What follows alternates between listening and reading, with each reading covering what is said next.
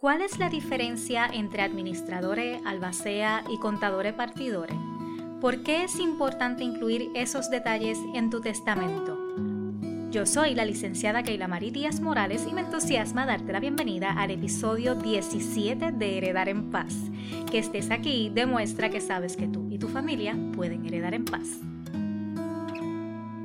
En el episodio anterior te presenté la figura del ejecutor.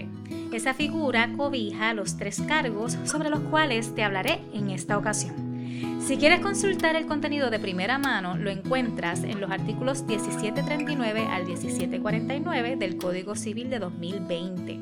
Entremos en materia.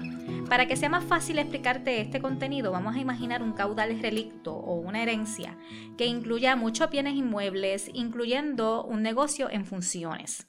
Según te vaya explicando las figuras, iremos aplicándolas a este ejemplo.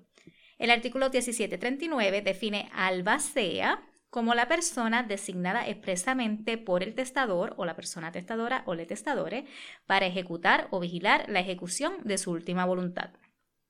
En cuanto a sus facultades, si la persona testadora no las especifica, van a ser las siguientes cinco.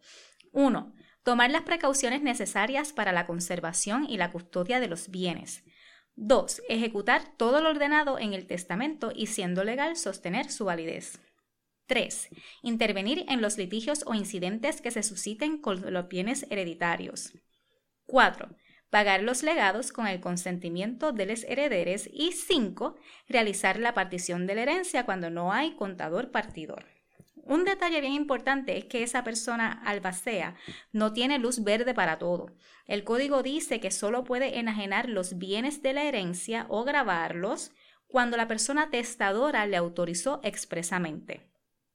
Si no le autorizó, es necesario el consentimiento unánime de los herederes o la autorización judicial. O sea, si tú quieres que tu albacea pueda vender los bienes sin tener mayores complicaciones, tienes que decirlo así expresamente en tu testamento. Vamos ahora al administrador. El artículo 1742 le define como, y cito, la persona designada para que adopte todas las medidas dirigidas a conservar el patrimonio hereditario y aumentarlo en lo posible hasta que pueda distribuirse entre las personas que tienen derecho a recibirlo. Cierro cita. Si el testamento no especifica sus facultades, van a ser las siguientes seis.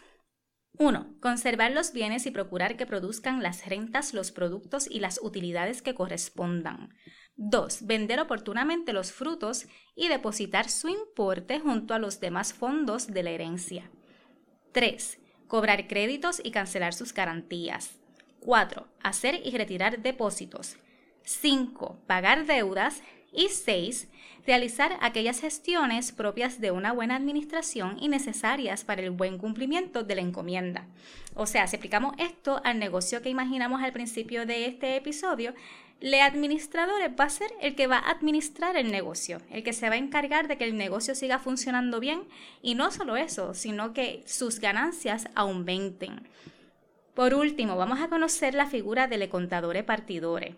El artículo 1747 le define como, y cito, la persona designada para realizar la liquidación, la división y la adjudicación de los bienes hereditarios. Cierro cita. En arroz y habichuelas, le contador partidore va a ser el que va a picar y repartir el bizcocho.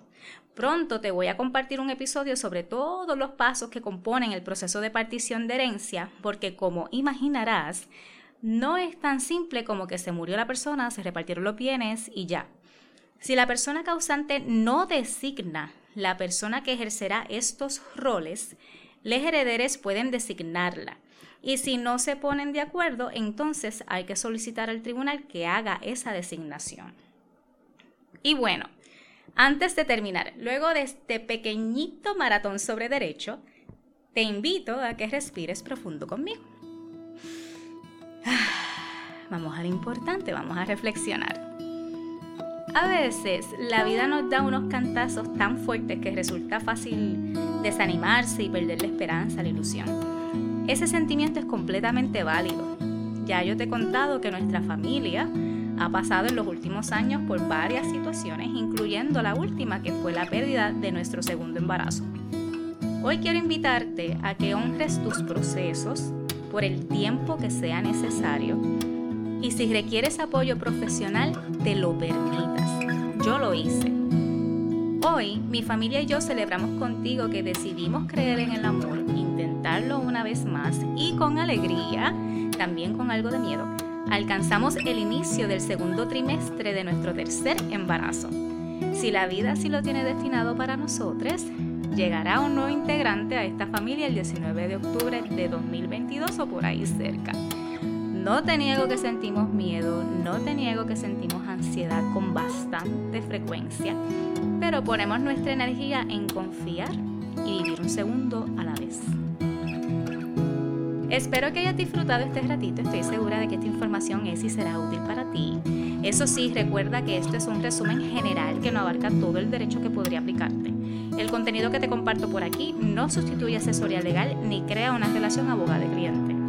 Te invito a que visites heredarenpaz.com. Allí podrás anotarte en la lista de las primeras personas que podrán recibir mi libro Heredar en Paz, que ya está en proceso de edición tu familia y tú merecen heredar en paz.